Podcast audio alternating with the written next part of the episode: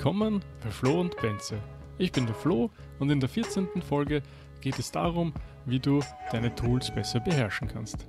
Wir zeigen dir dafür verschiedenste Ansätze für Effizienzsteigerungen und betonen wieder mal die Wichtigkeit von Arbeit und Leben. Ich wünsche dir viel Spaß mit dieser Episode. Jetzt bin ich immer wieder auf den Punkt gestoßen, dass es einfach so wichtig ist, deine Tools zu kennen. Und was meine ich damit Tools? Das kann alles sein, mit dem du täglich arbeitest. Ich glaube, dieses täglich Arbeiten ist ein wichtiger Aspekt. Und Tools kann dann sein, zum Beispiel Outlook oder dein E-Mail-Programm. Mhm. Oder vielleicht auch sowas wie, äh, du, du machst ständig Präsentationen im PowerPoint. Dann wäre das sowas. Oder ich glaube, weil wir viel über Wissensarbeiter auch sprechen, ist auch sicher dort wichtig, wie tust du dein persönliches Wissen und dein persönliches Know-how verwalten und auch eben abrufbar machen, weil man kann sich ja nicht alles merken.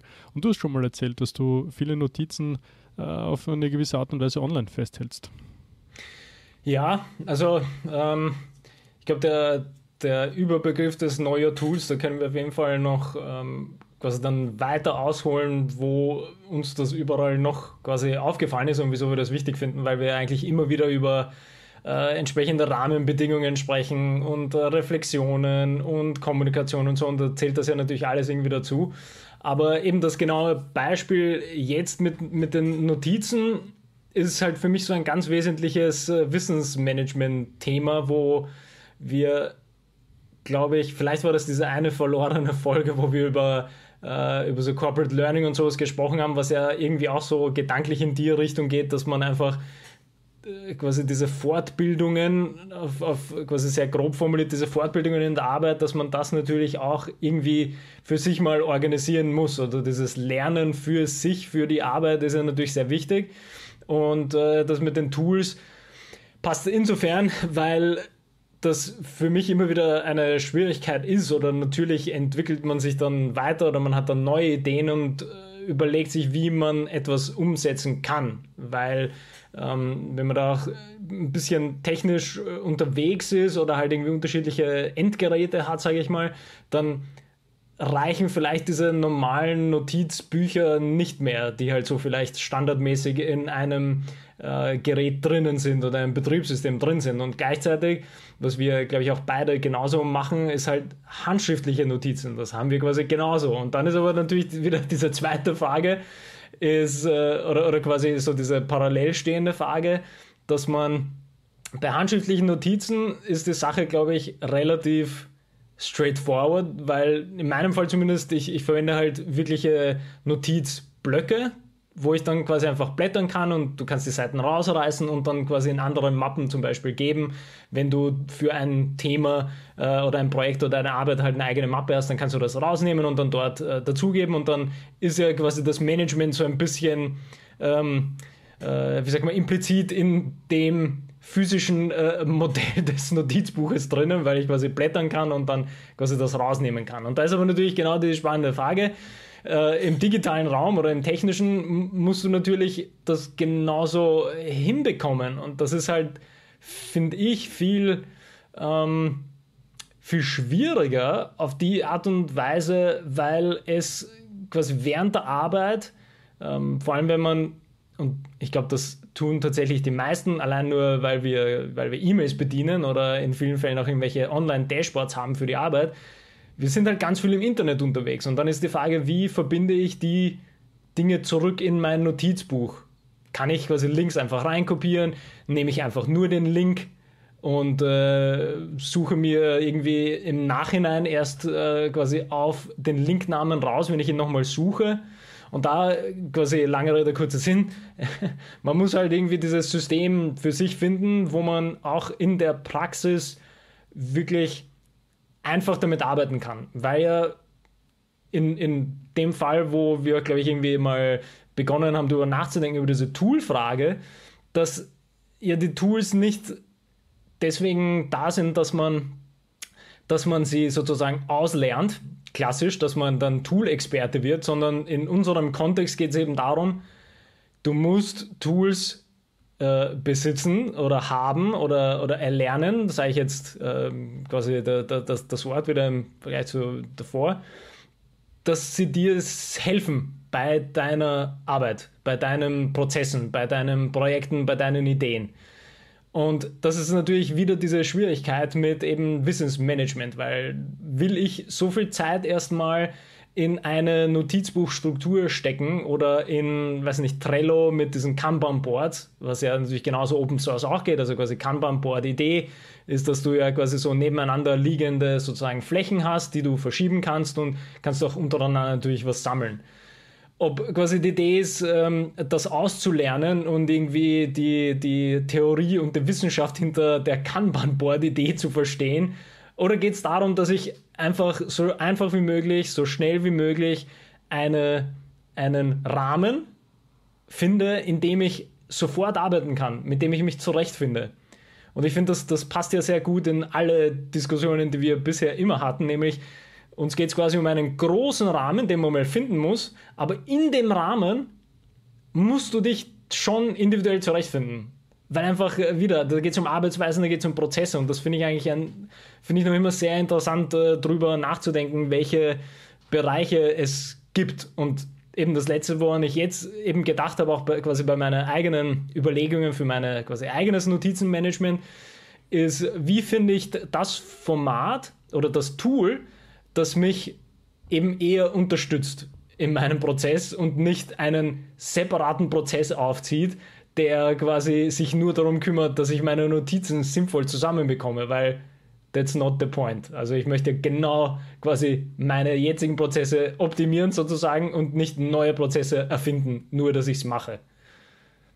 Ja, ich glaube, das ist sehr richtig, was du sagst, weil erstens darf es darf nie sozusagen super mühsam sein und gleichzeitig, ich glaube, das ist das Informationstheorem, wenn ich es jetzt richtig im Kopf habe, also was aussagt, dass es manchmal schon wichtig ist, dass man sich sozusagen diesen kleinen Hump über, überschreitet, also diese kleine Schwelle, die am Anfang vor vielen Sachen liegt. Ne? Du hast schon die Lernkurve angesprochen und äh, klar gibt es Expertentools, die eine riesig hohe Lernkurve haben und, und ich, also ich sage mal, ein gutes Tool hat einfach von Natur aus äh, prinzipiell eine niedrige Lernkurve, weil es mhm. einfach ähm, intuitiv zu bedienen ist. Also wenn ich natürlich an die ganzen UX Ideen, also User Experience Ideen denke, die, die halt das, das Handy quasi revolutioniert haben im Endeffekt, ne?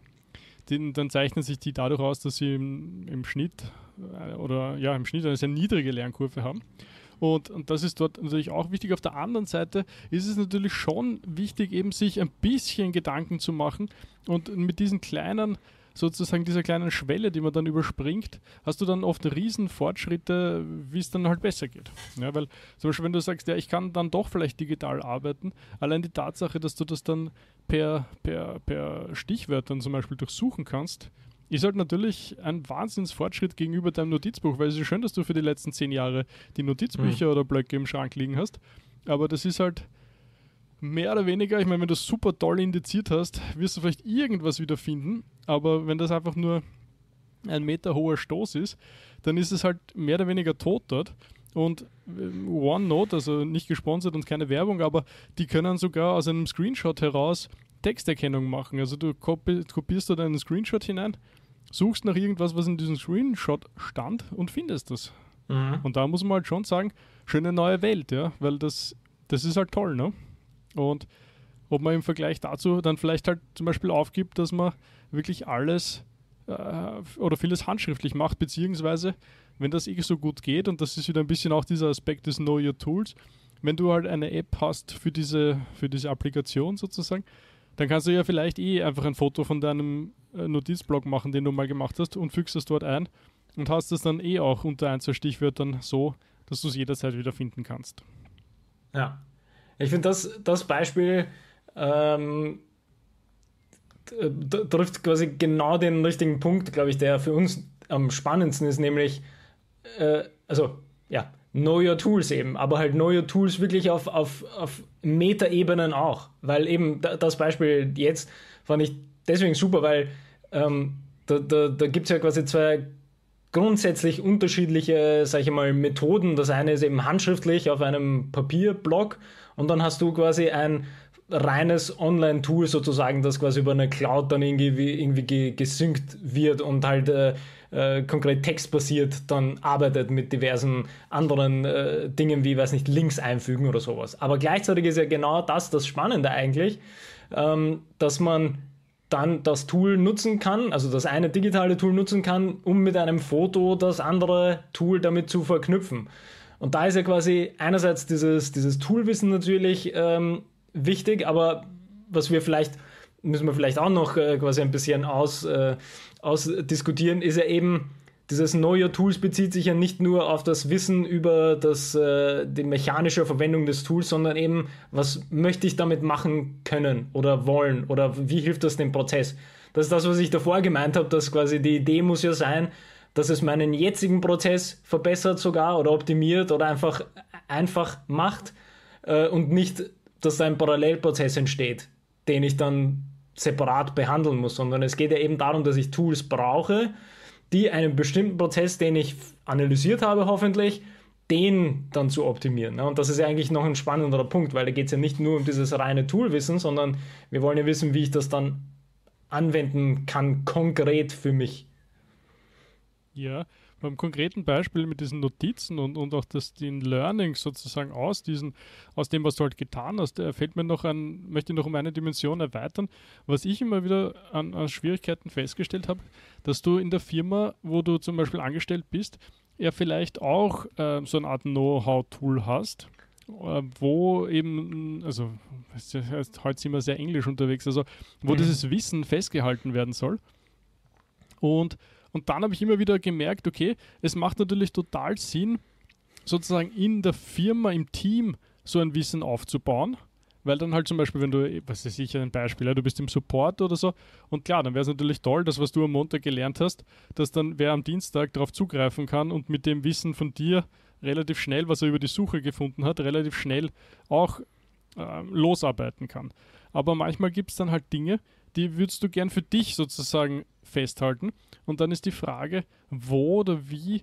Ähm, also hast du dann quasi zwei Systeme, ne? Du hast zum Beispiel dann ein ah, OneNote in der Frage. Firma und nennen wir es ein Evernote privat, wo du das dann festhaltest und dann hast du irgendwie vielleicht beide offen und dann, dann kopierst du es in beide rein oder manchmal dann, hm, du kopiere ich das jetzt in die Firma rein oder kopiere ich das jetzt ins Private rein und dann ein Jahr später weißt dann das Recht wieder nicht, wo es dann ist oder dann bist du in der Firma nimmer oder hin und her, ne? Und Hast du da vielleicht äh, irgendwie schon eine Lösung oder ist das. Ähm, wahrscheinlich läuft es dann auf beide hinaus. So, ich, ich naja, das ist, das, ist, das ist insofern tricky, weil finde ich, äh, und das ist tatsächlich der aller, aller schwierigste Punkt, den du jetzt ganz am Ende gesagt hast, finde ich, nämlich, dass ja diese Tools dann äh, unternehmensweit vielleicht äh, ganz hilfreich sind und das ist auch legitim und das ist gut, aber wenn du dann aus der Firma ausscheidest, kann, äh, verlierst du potenziell den Zugang zu dem Tool an sich. Da muss man jetzt natürlich dazu sagen, dass es auch da zum Glück äh, viele, ähm, also nehmen wir OneNote das beste Beispiel, es haben ganz viele das Office 365 Paket, ich glaube, das ist ganz, ganz vielen bekannt und da ist für mich dieser Kicker, der vielleicht den Punkt ein bisschen ähm, verändert, ist, dass man dort zumindest auch ein privates Outlook-Konto erstellen kann und du kannst zumindest rein praktisch gesehen kannst du in ein Notizbuch dich mit mehreren Accounts einloggen. Das heißt, du, du, du hast zumindest die gleiche Oberfläche. Mhm. Aber ich glaube, die spannendere Frage ist tatsächlich eben, wie, wieso, also wie, eben, wieso das notwendig ist, sich überhaupt die Gedanken zu machen mit, ja, okay, wenn ich dann raus bin, dann ist es dann Privat und Arbeit getrennt und wie mache ich das so?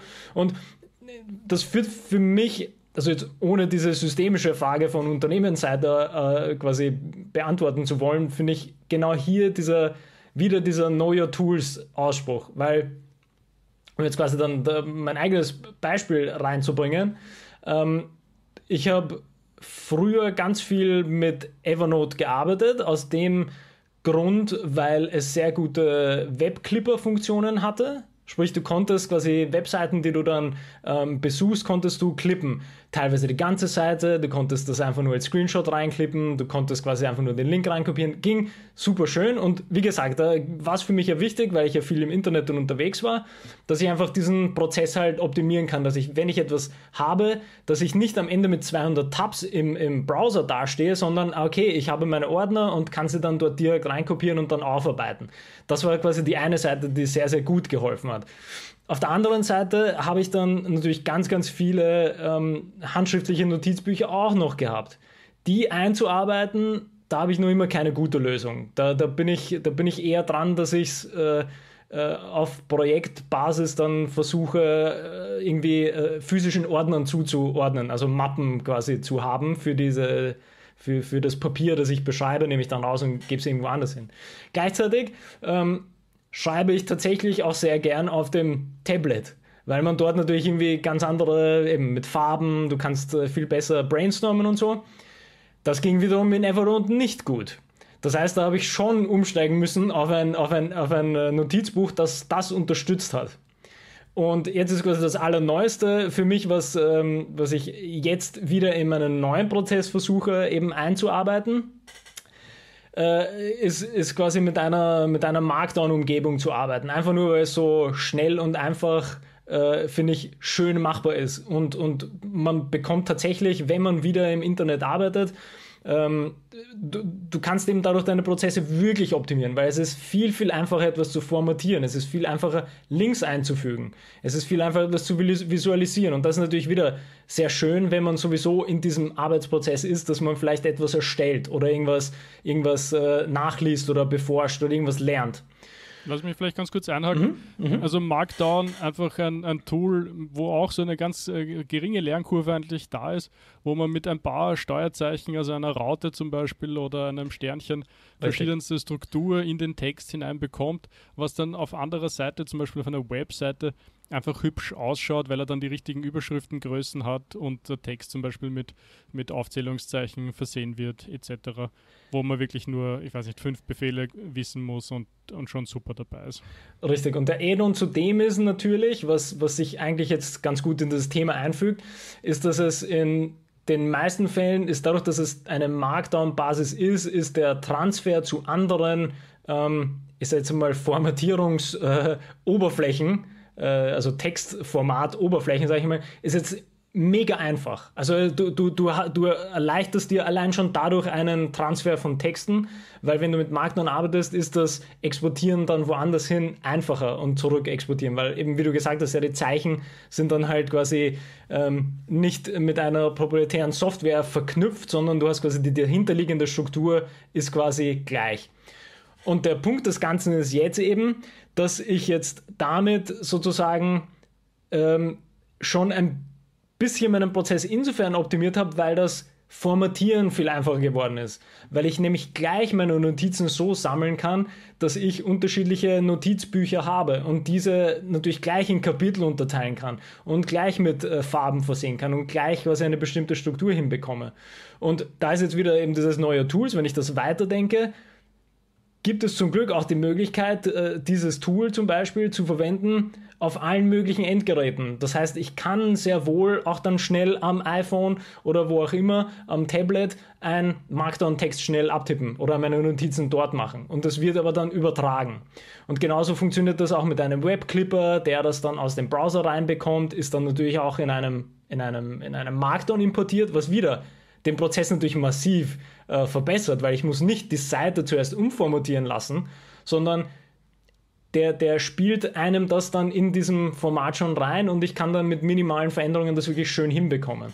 Und das ist einfach, der Prozess wird dann ein bisschen angenehmer, ein bisschen ähm, schöner und quasi der letzte Schritt des Ganzen ist, dass es dadurch auch viel einfacher ist, äh, für mich, speziell aus dem Bildungsbereich kommend, ähm, viele Sachen gleich online zu stellen, weil natürlich in, in den meisten Fällen ist diese Markdown-Geschichte aus dem Programmiererbereich, aus alles, was mit so Open Source zu tun hat, wo natürlich sehr viel offen passiert. Und das hilft mir wieder beim prozessmassiv, weil ich nicht darüber nachdenken muss, wie hoste ich das, wo hoste ich das, gibt es eine gute URL, wie ist der Zugang, sondern es gibt halt eine Oberfläche oder eine Seite, dort kann ich das quasi gleich äh, mit diesem passenden Format rein und ich kann es auch sehr schnell veröffentlichen. Und somit habe ich quasi für, für meinen, ich sage jetzt mal, Knowledge Management Prozess, äh, den habe ich jetzt schon mehr und mehr optimiert. Und das ist wieder quasi genau das, worauf wir hinaus wollten, dass man das natürlich wissen muss. Also man muss ja wissen, worum es einem geht. Wenn man nicht weiß, ähm, was man überhaupt am Ende erreichen möchte, dann wird man auch schwer die richtigen Tools finden können, glaube ich. Ja, ich glaube, das ist wie, wie, immer das Um und Auf, weil es gibt, es gibt so viele Tools, es gibt Tools wie Sand am Meer da draußen und äh, viele können vieles, das, das ist umgenommen. Und die Frage ist halt natürlich schon immer, die du dir vorher stellen solltest, bevor du dir irgendwelche verschiedensten Tools anschaust. Was ist denn eigentlich das Ziel? Was möchtest du erreichen damit? Was soll dann nachher besser von der Hand gehen? Aber auch, was ist ein, ein Effizienzgewinn zum Beispiel auch. Ne? Mhm. Also wo kannst du dann nachher schneller sein? Und das ist ja auch, glaube ich, das, worauf wir in dieser Folge ein bisschen auch hinaus wollen. Man kann sich ja oft gar nicht vorstellen, wie effizient manche Menschen sind in dem, was sie tun. Also man, man glaubt immer, naja, alle, alle tun sind gleich und, und das kommt ja auch aus, aus vielen Ecken heraus, so nach dem Motto gleiche, gleich, was ich, fällt mir ein gleicher Lohn für gleiche Arbeit. Und das ist natürlich sehr schwierig, ja, weil nur weil zwei Menschen nebeneinander am Schreibtisch sitzen und eine ähnliche Arbeit machen, heißt das halt noch lange nicht, dass sie auch dasselbe zusammenbekommen, ja. Und das hat viele Faktoren, aber ein ganz wesentlicher davon ist halt, wie schnell bekommst du deine Arbeit erledigt. Und äh, viele Gründe, die, die da unterschiedlich sind, aber einer ist halt zum Beispiel eben, und ich glaube, ein, ein, durchaus wichtiger, ist dieser Know Your Tools Geschichte. Weil wenn dir mal klar ist, welche Aufgabe du erledigen möchtest, wenn dir klar ist, wie du dort zum Ziel kommst, dann hält dich quasi von jetzt zum Ziel nur noch ein paar Gedanken ab und dann eben dieses Doing, wie du dorthin kommst. Und dieses Doing kann sehr unterschiedlich sein. Du erinnerst dich, ich habe dir vor ein paar Tagen gezeigt, wie in so einer Entwicklerumgebung, was es dort für tolle Shortcuts, also Tastatur, mm. Wie übersetzt man das eigentlich, Tastatur, Kürzel, ne? oder Kürzel, mm. Tastaturkürzel, es gibt, mit denen du verschiedenste Sachen tun kannst, wofür du sonst jedes Mal die Maus in die Hand nehmen musst, mhm. das irgendwie alles markieren musst, dann wieder ausschneiden musst, vielleicht machst du das sogar mit der rechten Maustaste, irgendwie so ganz komisch. Und, an. und das erspart dir über den Tag gesehen, wahrscheinlich, haben wir, glaube ich, da relativ schnell ausgerechnet, einfach ja. gutes, gutes ja. Doing mit, mit diesen Tastaturkürzeln spart dir am Tag einfach mal sicher schnell eine Stunde an Arbeitszeit. Man muss einfach nur mal vorstellen, ja. Da, da, sitzen zwei Leute nebeneinander und den einen zahlst du eine Stunde lang dafür, dass er nicht weiß, wie er dieses Tool bedient. Und den anderen zahlst du dafür, dass er acht Stunden lang sozusagen seine Arbeit schneller macht als der andere. Und und, und da, ich meine, ich bin natürlich ein bisschen freakig auf dieser Ecke und, und mhm. interessiere mich sehr stark für sowas, aber wo ich halt alle dazu anhalten möchte, oder die Botschaft sozusagen soll sein, es ist so einfach, sich da ein bisschen weiter nach vorne zu bringen und das Riesenstichwort ist meistens YouTube auf der Ecke. Also gib einfach mal das Tool ein, was du verwendest und, und, und vielleicht noch irgendwie, was weiß ich, Hacks dazu oder, mhm. oder, oder, oder, oder weiß ich nicht, Faster oder keine Ahnung, irgendwas. Da kommen im Normalfall unendlich viele Videos von, von Sachen und, und die Stichwörter, die mir einfallen, wären zum Beispiel Outlook, ist so ein Klassiker. Mhm. Aber natürlich eben auch äh, Entwicklungsumgebungen. Gut, da gibt es auch unendlich viel. Aber auch, es kann auch PowerPoint sein oder sowas, wo du einfach ganz viel tun kannst. Also wenn du, wenn du einfach jedes Mal zum Beispiel Outlook, ja. Also es gibt viele Leute, die schreiben ungefähr fünfmal die Woche oder 15 Mal die Woche dieselben E-Mails, weil es halt irgendwie im Prozess so drinnen ist. Ich meine, abgesehen davon, dass man den Prozess ein bisschen hinterfragen sollte an dieser Stelle, ist es aber ungefähr sagen, ja. drei Mausklicks und, und du hast aus diesem prinzipiellen E-Mail ein Template gemacht, was du dir zum Beispiel dann auf den Desktop legen kannst als Datei und wenn du wieder dieses zum 14. Mal die Woche dieses selbe E-Mail, wo du vielleicht nur den Namen und, und zwei Zahlen austauscht, schreibst, kannst du einfach einen Doppelklick auf deinen Desktop machen, das E-Mail geht auf, du schreibst den Namen hinein, änderst die zwei Zahlen um und drückst auf Senden, anstatt jedes Mal wieder von vorne dieses E-Mail loszutippen. Und ich kenne genug Leute, die das tun. Ja, wobei, da würde ich, da würd ja. ich gleich äh, zwischenfragen, weil, weil ich glaube, da hast du einen ganz wichtigen Punkt jetzt erwischt. Ähm, nämlich die Frage, wie komme ich denn überhaupt äh, auf diesen, ich sage jetzt mal, ähm, Prozessstatus, dass ich diese, ich sage jetzt wieder sehr grob und Anführungsstrichen, Probleme erkenne. Weil wieder, wir, wir reden ja jetzt quasi über eine schon vier Schritte weiter äh, stehende Ebene sozusagen, weil wenn ich quasi erzähle, dass ich bei meinem vierten Notizbuchprogramm angekommen bin und jetzt quasi das Format gefunden habe, dann heißt das schon, dass ich sehr, sehr viele äh, Entwicklungsschritte hinter mich gebracht habe. Und auch das, äh, was du gemeint hast mit den mit E-Mail-Vorlagen zum Beispiel ist, ist ja quasi auch etwas, das bedeutet ja unabhängig von dem Prozess, der dahinter steckt. Aber das zeigt ja schon, ja, okay, irgendwie schreibe ich 14 Mal das Gleiche. Und, und ich finde interessant, wie, wie komme ich zu dem Status hin, dass ich diese Problematiken, sage ich jetzt mal grob, erkenne, weil es ja natürlich ganz unterschiedliche, unendlich viele Ebenen gefühlt gibt in sämtlichen Arbeitsprozessen, wo man eben, wie wir es jetzt schon ein paar Mal erwähnt haben, Effizienz steigern kann, äh, Prozess optimieren kann. Und das ist, finde ich, unheimlich tricky, weil es eben so spezifisch sein kann auf den Beruf hin. Und äh, ich weiß nicht, äh, vielleicht hast du da spontan ähm, irgendeine ein Konzept dafür, weil ich habe jetzt natürlich nur an unser, unser Reflektieren gedacht, aber selbst beim Reflektieren fehlt es ja noch, weil um diese Issues sozusagen zu finden, muss ja selbst das Reflektieren geleitet sein eigentlich, weil sonst komme ich ja nicht drauf. Also mit unserem äh, Shutdown-Journal komme ich den Issues nicht näher. Ja, weil da geht es quasi um eher dieses positive Reinforcement und um Dankbarkeit und quasi diese positive Entwicklung. Und wir sind ja eben nicht auf dieser Issue, ähm, äh, die, die, die, überhaupt die Probleme zu identifizieren. Da waren wir noch gar nicht. Und ich finde das einen ganz, ganz wichtigen Punkt, glaube ich, wo wir eher alle abholen sollten, weil wir haben jetzt nicht super viele Lösungen sofort äh, irgendwie präsentiert, aber das ja, ist ich, noch zu weit. Das ist noch zu weit. Ja, ja, fallen mir gleich einige Dinge dazu ein, muss mhm. ich ganz ehrlich sagen. Ähm, auf der, also auf der ersten Seite, wie kommt man drauf? Ich meine, das ist auch natürlich ein bisschen eine Lösung, aber, aber gleich das erste wäre, also Wiederholung, du hast eigentlich eh schon gesagt, ja, also ich glaube, Wiederholung ist so ein ganz, ein, ein starkes Indiz für, da ist was falsch. Und also muss noch nicht falsch sein, aber zumindest es ist eine große Chance, dort was zu holen. Mhm. Weil da, da habe ich auch äh, gestern, glaube ich, gerade erst in einem Coaching-Gespräch darüber gesprochen. Also natürlich die wesentlichen Dinge im Leben kannst du nicht dort herausholen bei Prozessen, die einmal im Jahr oder zweimal im Jahr ablaufen, sondern die wesentlichen Dinge holst du dort ab, die am besten täglich passieren oder vielleicht sogar mehrmals täglich. Dort ist, wo sich Sachen abspielen. Und auch dort natürlich äh, sollte man eben ansetzen. Und das war genau wie, wie in meinem Beispiel vorher. Wenn du irgendwie feststellst, du schreibst in dieser Woche schon das zehnte E-Mail genau gleich, dann ist einmal prinzipiell da die Frage, ob du im ganz Kleinen jetzt an dieser E-Mail etwas besser machen kannst. Und wenn du dann halt sagst, naja, der würde mir jetzt viel Staub aufwirbeln, dann ist vielleicht gescheiter zu sagen, ja, eben, mach dir vor, eine Vorlage für diese E-Mail, wunderbar. Ne? Mhm. Und, und Problem ist einmal, so weit weg. Und dann, das wäre jetzt mein zweiter Punkt, es gibt diesen Klassiker des fünfmal Warum-Fragen. Und da, das ist schon, da ist viel dran natürlich, ja. Weil du dann, die erste Frage wäre dann, warum schreibe ich eigentlich fünfmal dieselbe E-Mail am Tag? Okay, dann kommt vielleicht eine Antwort oder auch nicht, ne?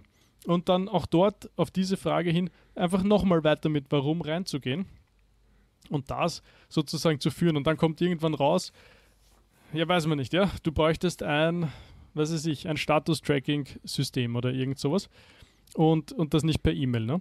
Oder zum Beispiel, du könntest ein, ein Ticketing-System oder so, ne? Und dann setzt du das auf fertig oder irgendwie so, anstatt immer dasselbe Mail hinzuschicken und zu sagen, hey, übrigens, ich bin fertig mit Job Nummer 93 oder so. Ja? Mhm. Und also ich glaube, das ist wirklich der, der, der, der innigste Punkt, zu sagen, warum läuft es so. Weil so mit diesen Warum-Fragen kannst du, glaube ich, vom sehr kleinen speziellen Problem des, ich schicke fünfmal am Tag dieselbe E-Mail, zu kommen, okay, da kommst du auf einmal in Abläufe hinein in, und dann kommst du von denen in die Prozesse hinein und dann auf einmal ist jetzt schwierig, so ein, so, ein, so ein Beispiel aus dem Boden herauszustampfen, aber dann merkst du einfach die verschiedensten Zusammenhänge, die da stattfinden. Und weil du gesagt hast, wir waren jetzt viel in Lösungen drinnen, ist mir auch gleich nochmal Ed Shine eingefallen, den wir letztens schon erwähnt hatten. Und äh, ich, wir überlegen gerade, wie das Buch heißt. Ähm,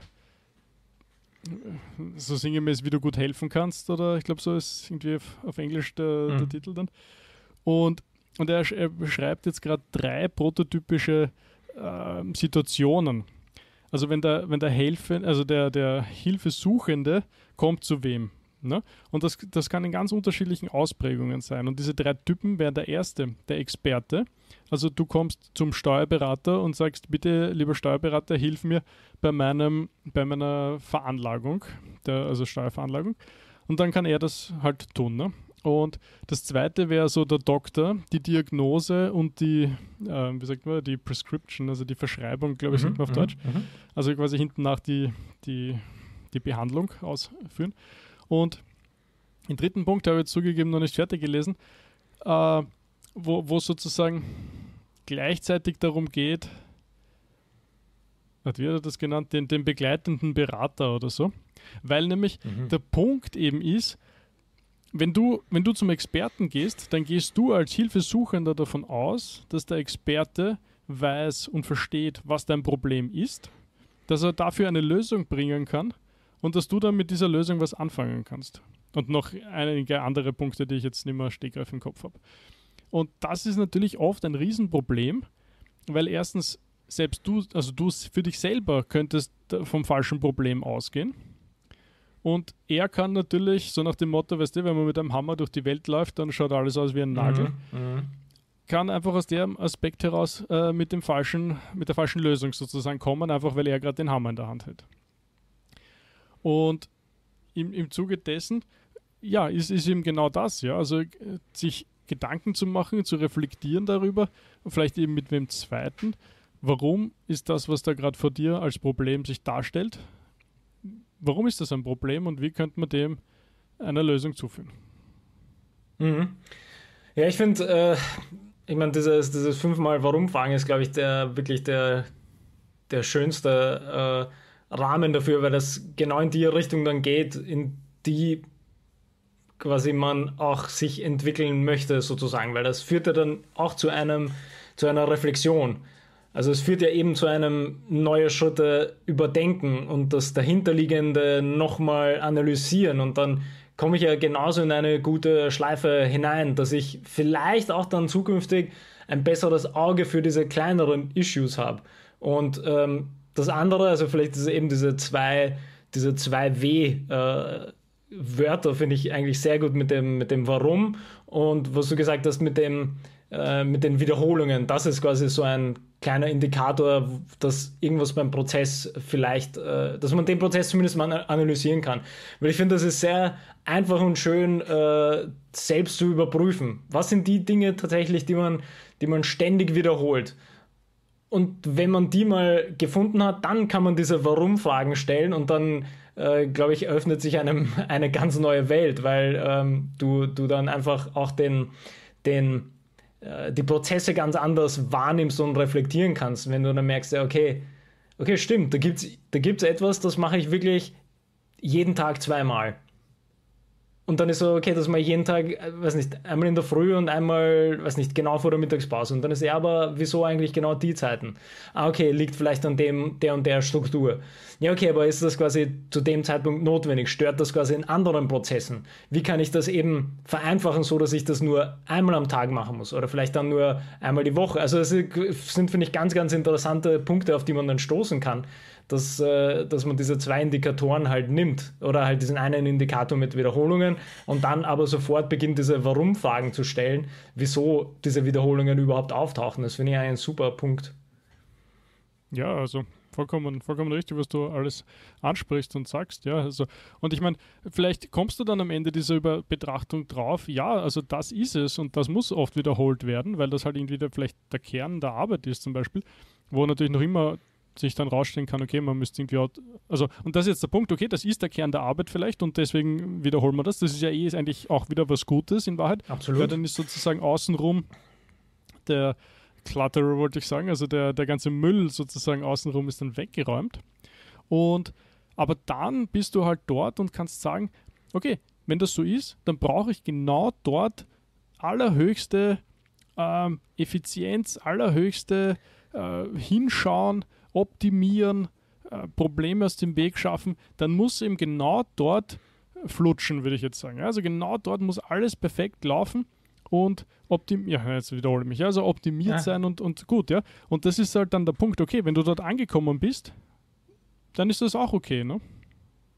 Ich finde, also das ist gut, dass du sagst, weil da habe ich jetzt nämlich auch daran gedacht, dass das eigentlich auch nochmal sehr, sehr wichtig ist, dass wir das herausheben, dass bei den Punkten, also das ist ja genauso wie dieser Produktivitätsbegriff. Ne? Das, ist, das ist einfach in den meisten Fällen hat das so eine Konnotation, dass ähm, wenn du nicht produktiv bist, dann hast du irgendwas falsch gemacht. Obwohl das wieder einfach ein undefinierter Begriff ist, weil man das auf alles abwälzen kann mit, ja, nicht produktiv war, weiß ich nicht, nur äh, sechs Stunden Schlaf. Es ist schon nicht produktiv, weil du könntest äh, nur fünf Stunden schlafen und dann viel mehr was anderes machen. Also es ist ja quasi schon falscher Ansatz.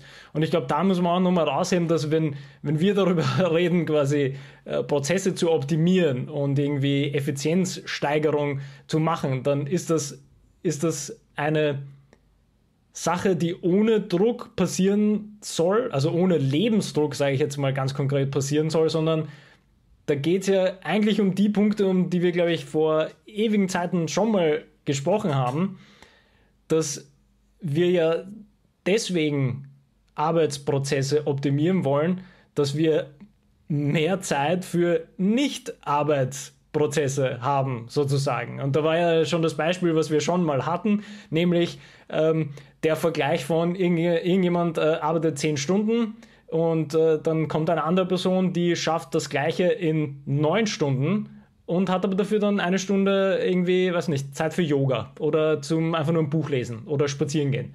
Und dann muss man sich ja dann schon fragen, ja, okay, worum geht es dann? Also geht es darum, dass du ähm, eben deine, deine Checkpoints und deine Guinness-Weltrekorde knackst mit äh, so und so viel Stunden durchgehend arbeiten können, ohne der Familie zu sehen? Oder geht es halt darum, ähm, dass du eben alles Mögliche optimierst, dass du dann tatsächlich nach einem guten Reflektieren weißt, was dir wirklich wichtig ist. Und klar, es kann, genauso wie du jetzt gesagt hast, es kann bei Prozessen rauskommen, dass der Prozess notwendig ist, dann wissen wir das zumindest, dann sind wir ja schon mal schlauer. Wenn sich herausstellt, dass es im, im Leben für einen nur Arbeit geben muss und sonst nichts, ist, kann man auf der einen Seite Zumindest mal diskutieren, ob das, äh, ob das wirklich so ist. Aber wenn sich herausstellt, nach allen Analysen, die man gemacht hat und Reflexionen und Evaluationen, dass, dass dem so ist, dann ist das ja auch ein Ergebnis. Dann kann ich ja trotzdem wieder den Prozess versuchen, besser zu machen und zu optimieren. Also es geht ja immer um dieses, ich sage jetzt mal, holistischere Bild von der, hatten wir auch schon mal von der Arbeitstaggestaltung. Also es geht ja tatsächlich einfach um die noch eher die Lebensgestaltung und gar nicht jetzt nur spezifisch auf die Arbeit gesehen, weil es ist ja wieder das eine, was wir dort optimieren können, das gewinnen wir an einer anderen Stelle wieder zurück. Ja, und ich meine, wenn du eben feststellst, für dich, dass nur Arbeit das Wichtige ist, dann ist ja auch wunderbar. Dann kriegst du ja trotzdem mehr zusammen in der Arbeit. Das, was du jetzt nochmal angesprochen hast, das erinnert mich jetzt auch noch einmal an ein Coaching von gestern, wo diese Warum-Fragen von mir ein bisschen anders gestellt worden sind. Ich, ich habe es dann mit was dann gefragt, mhm. wir haben über Ermüdung sozusagen gesprochen im Wesentlichen. Und es ging um die Tatsache, dass der Klient schon ein System hat, wo er für sich selber so ein bisschen dieses Deep Work eigentlich probiert zu institutionalisieren. Mhm. Und er stellt sich da ungefähr so eine halbe bis dreiviertel Stunde so einen Timer ein was in der er sozusagen diesen, diesen Task erledigen möchte. Und dann habe ich, zum Glück, habe ich dann gefragt so, ja und was ist dann, wenn die Zeit aus ist? Dann hat er mal so geschaut und dann hat er gesagt, naja, meistens brauche ich dann noch ein bisschen länger. Also, okay, was heißt das? Naja, also ich stelle nochmal 10 Minuten auf der Uhr ein. Okay, und was dann? Ja, manchmal brauche ich dann noch immer ein bisschen Zeit. Ja, okay. Und was dann? Ja, na, dann, dann passt es eigentlich meistens. Ja, okay. Und was machst du dann? Naja, verstehe ich jetzt nicht. Naja, was machst du dann, wenn es wenn's, wenn's dann fertig ist? Na, dann mache ich den nächsten Task. Und das war halt irgendwie für mich so geil, weil halt, wie kannst Schön, du, dann, ja. also wenn ich es richtig verstanden habe, macht er dann also 10 Stunden oder was auch immer, ja. quasi im, im, im 45-Minuten-Takt oder der dann ein bisschen verlängert wird, äh, macht er dann zack, zack, zack, ja. eines nach dem anderen und Gamma. Und dann, dann kamen wir zu der Erkenntnis, dass es vielleicht wichtig wäre, diese Phasen der Arbeit mit ein bisschen Phasen der Pause zu kombinieren. Verrücktes Konzept, ja. Und da sind wir halt wieder bei diesen, was du jetzt eben auch ein bisschen drinnen hattest, ne? Dieses, wo soll es hingehen? Arbeit und Leben, aber auch Arbeit braucht sozusagen wie beim Training. Ja? Also ich meine, es ist gut, hart zu trainieren, aber es ist genauso wichtig, hart zu regenerieren, wenn man das so zuspitzen absolut, möchte. Absolut, absolut. Und genau da ist es bei der Arbeit dasselbe. Wieso glauben so viele noch immer, dass sie problemlos eine Dreiviertelstunde hart an einem Task arbeiten können? Und was mache ich nach dieser Dreiviertelstunde? Weiter hart an einem nächsten Task arbeiten. Die, die nächste Dreiviertelstunde, ja. Und, und also, ja, interessantes Konzept, aber genau, bin ich schon gespannt, wie das jetzt weitergeht. Ja, also das und, und, und das hat sich quasi aufgetan, wie, wie, wie, ja, also, dass das jetzt, dass das jetzt da ist und, und ich glaube, er hat dann verstanden, dass die, dass auch die Pause was sehr Wesentliches sein kann, um einfach reinzukommen, um ihn in einen guten und, und ich glaube, das ist auch so wichtig, in so eine nachhaltige Art von Arbeit zu, mhm. zu versinken, wenn ich es jetzt mal so ausdrücken möchte. Ja, ich glaube, die, ich meine, da haben wir über Deep Work schon ein paar Mal teilweise auch detaillierter schon gesprochen und das ist ja eigentlich ganz interessant, weil in dem Fall ist ja das Deep Work Prinzip fast nicht sinnvoll, sondern es wäre quasi dieses Time-Blocking sinnvoller sozusagen in, in, unserem, in unserem Konzept quasi, weil dann ist ja offensichtlich nicht das, das Arbeiten ein Problem, sondern dann ist quasi wirklich das Time-Blocken ein Problem, nämlich dass ich mir nach dem Task ich mir eine 20 Minuten Kaffeepause timeblocke, wo ich um den Block gehe, einfach mal spazieren. Weil wir haben ja eben quasi darüber gesprochen, eben, es gibt ja quasi Deep Work, ist quasi das eine mit eben äh, einen Task oder was auch immer, ohne Ablenkungen halt durchzuarbeiten, ist quasi voll okay. Aber gleichzeitig ist natürlich dieses Time-Blocking-Prinzip ja auch anwendbar und das ist ja dann andersrum auch machbar. Also wenn die Arbeit sowieso schon ähm, läuft, sage ich mal, wenn die Prozesse, da haben wir nämlich auch darüber gesprochen, ne? es gibt ja durchaus Prozesse, wo ich gar nicht deep worken muss spezifisch, weil einfach die aus, aus den Tasks heraus sich sowieso der Prozess ergibt. Auf der anderen Seite wäre es genau da halt sehr wichtig zu timeblocken und zu sagen, ich muss 15 Minuten um den Block gehen zu dem Zeitpunkt. Wie weit ich dann bin mit meinem Task, ist ja dann mal nebensächlich. Weil wieder, es geht um die Pause. Also da wären wir genau wieder bei dem Beispiel, dass ja der, die Rahmenbedingung ist, quasi das Timeblocking muss halt dann für was anderes herhalten.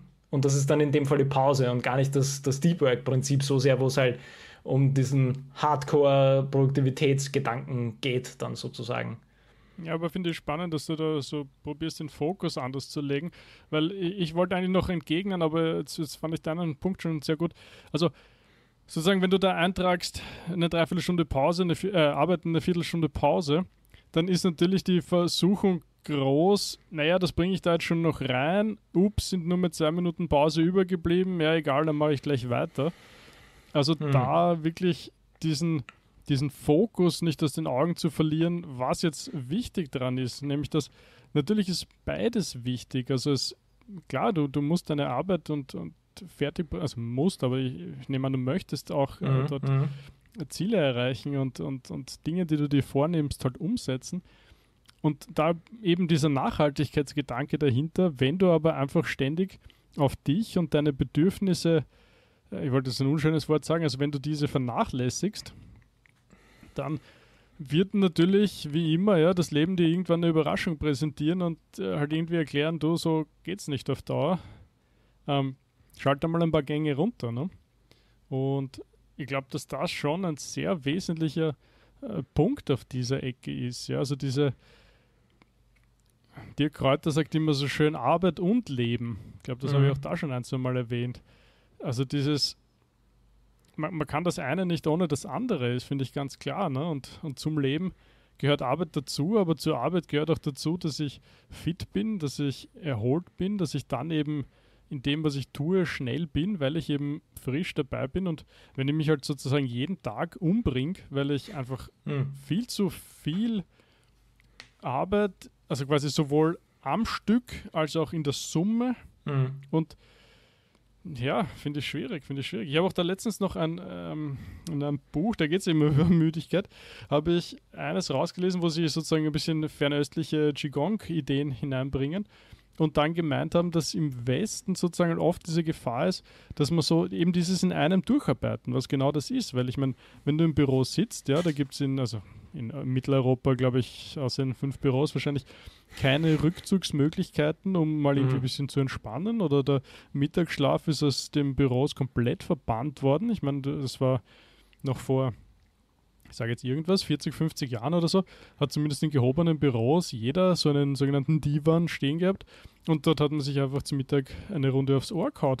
Und, und heutzutage undenkbar, na wie kann man nur und, und weiß ich nicht was, ne?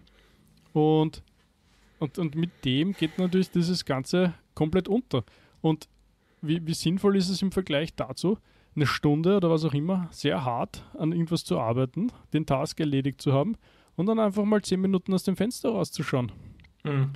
Dabei die Augen zu entspannen, äh, mal auf eine fernere Sicht umzuschalten, was gerade für alle Bildschirmarbeiter vielleicht äh, gar nicht so schlecht wäre. Und einfach die Gedanken ein bisschen kreisen zu lassen und äh, zu schauen, was dort unten ab passiert. Und dann natürlich was zu trinken. Und dann wieder frischen Mutes rein in das nächste Abenteuer, anstatt durch, durch, durch, durch, durch, durch, durch, oh, ich bin komplett tot. Mhm. Ja, absolut. Also das, das muss man, kann ich alles nur, nur unterstreichen, dass, äh, dass das quasi äh, ins Bewusstsein erstmal geholt werden muss. Und ich habe jetzt die ganze Zeit dann gedacht, dass irgendwie, vielleicht muss man da auch mit anderen Metaphern dann irgendwie äh, arbeiten, dass, äh, dass die Arbeitswelt oder die Arbeit ist quasi nur eingebettet in das Leben und nicht umgekehrt. Ne? Also es ist ja, mhm. es gibt ja quasi Leben immer und dann gehst du halt arbeiten währenddessen sozusagen und nicht umgekehrt.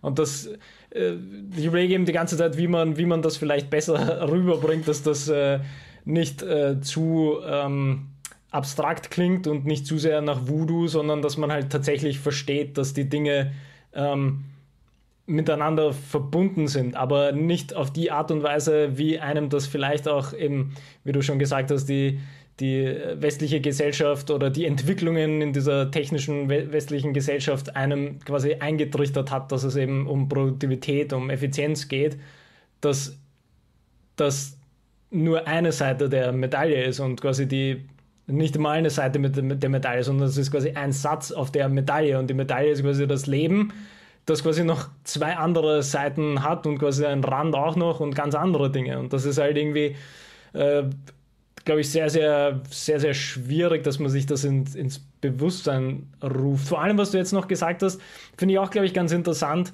ähm, auf den Aspekt einzugehen, dass es ja, also wieder, wir sehen das ja nicht negativ. Ne? Also wir, wir wollen das ja sehr positiv quasi alles irgendwie behandeln und wir wollen ja irgendwas positiv weiterentwickeln. Und es soll eben auch nicht bedeuten, dass wenn man seine Arbeit gern macht, dass es heißt, man muss weniger arbeiten, wenn ich das jetzt sehr, sehr, sehr grob und klobig formuliere, sondern es geht, glaube ich, genau bei den Menschen geht es vermutlich mehr um diese Bewusstseinsschaffung, weil sie eben so gerne arbeiten. Und da muss man wahrscheinlich rein und sagen so, ja, ja, das ist natürlich einem bewusst, das ist uns bewusst, dass du gern arbeitest, aber es gibt trotzdem mehr. Und du kannst ja dann wieder deine Arbeit äh, für dich selber noch besser machen, indem du andere Dinge mit bedenkst, wie eben, bin ich an der frischen Luft, äh, stehe ich auch mal auf vom Computer und so weiter und so fort. Ja, ich glaube, du hast ähm, jetzt wunderbar die Rutsche gelegt, um, um sozusagen da diesen Kreis jetzt noch ein bisschen zu schließen. Also wir, wir haben gestartet mit Know Your Tools und ich finde, dass auch dieses also, dass du in dem Fall auch deinen Körper sozusagen dann, dann doch mal als Tool sehen kannst und dass du auch Super dieses Punkt. sozusagen wissen eben musst, also wie, wie du damit umgehen musst, dass du das wissen musst. Und ich glaube, dann passt das eigentlich wunderbar in, in das hinein, was wir jetzt gerade äh, in dieser Folge behandelt haben. Ja? Weil auch dieser Körper wird halt irgendwann nicht mehr so können vielleicht. Also erstens, es wird nicht leichter, wenn du älter wirst. Zweitens, du das Ganze, wie der Kurt immer sagte, ist ein Marathon und kein Sprint. Richtig, ja. Und, und ich glaube, das sind schon wesentliche Punkte. Ja? Also vielleicht ein bisschen zusammenfassend für heute. Ähm, du, hast, du hast gut eingeführt, dass man erstens sich ein bisschen Gedanken machen darüber sollte, wie man als Wissensarbeiter sein Wissen festhält, egal ob das jetzt in der, im, im Rahmen der Firma ist oder ob das auch im Rahmen des Privaten ist glaube, das waren wesentlicher Punkt. Und gleichzeitig haben wir gesagt, in all dem, was du tust und wie kommst du drauf, was wichtig ist, indem du es oft tust, das ist ein starker Indikator dafür.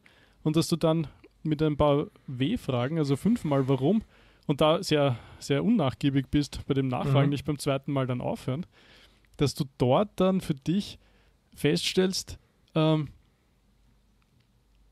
warum machen wir das so und nicht anders und dort immer tiefer hineingehst. Und wenn du dann feststellst, okay, aber so ist es jetzt, wie es ist, dass du dich dann mit diesen Tools entsprechend beschäftigst.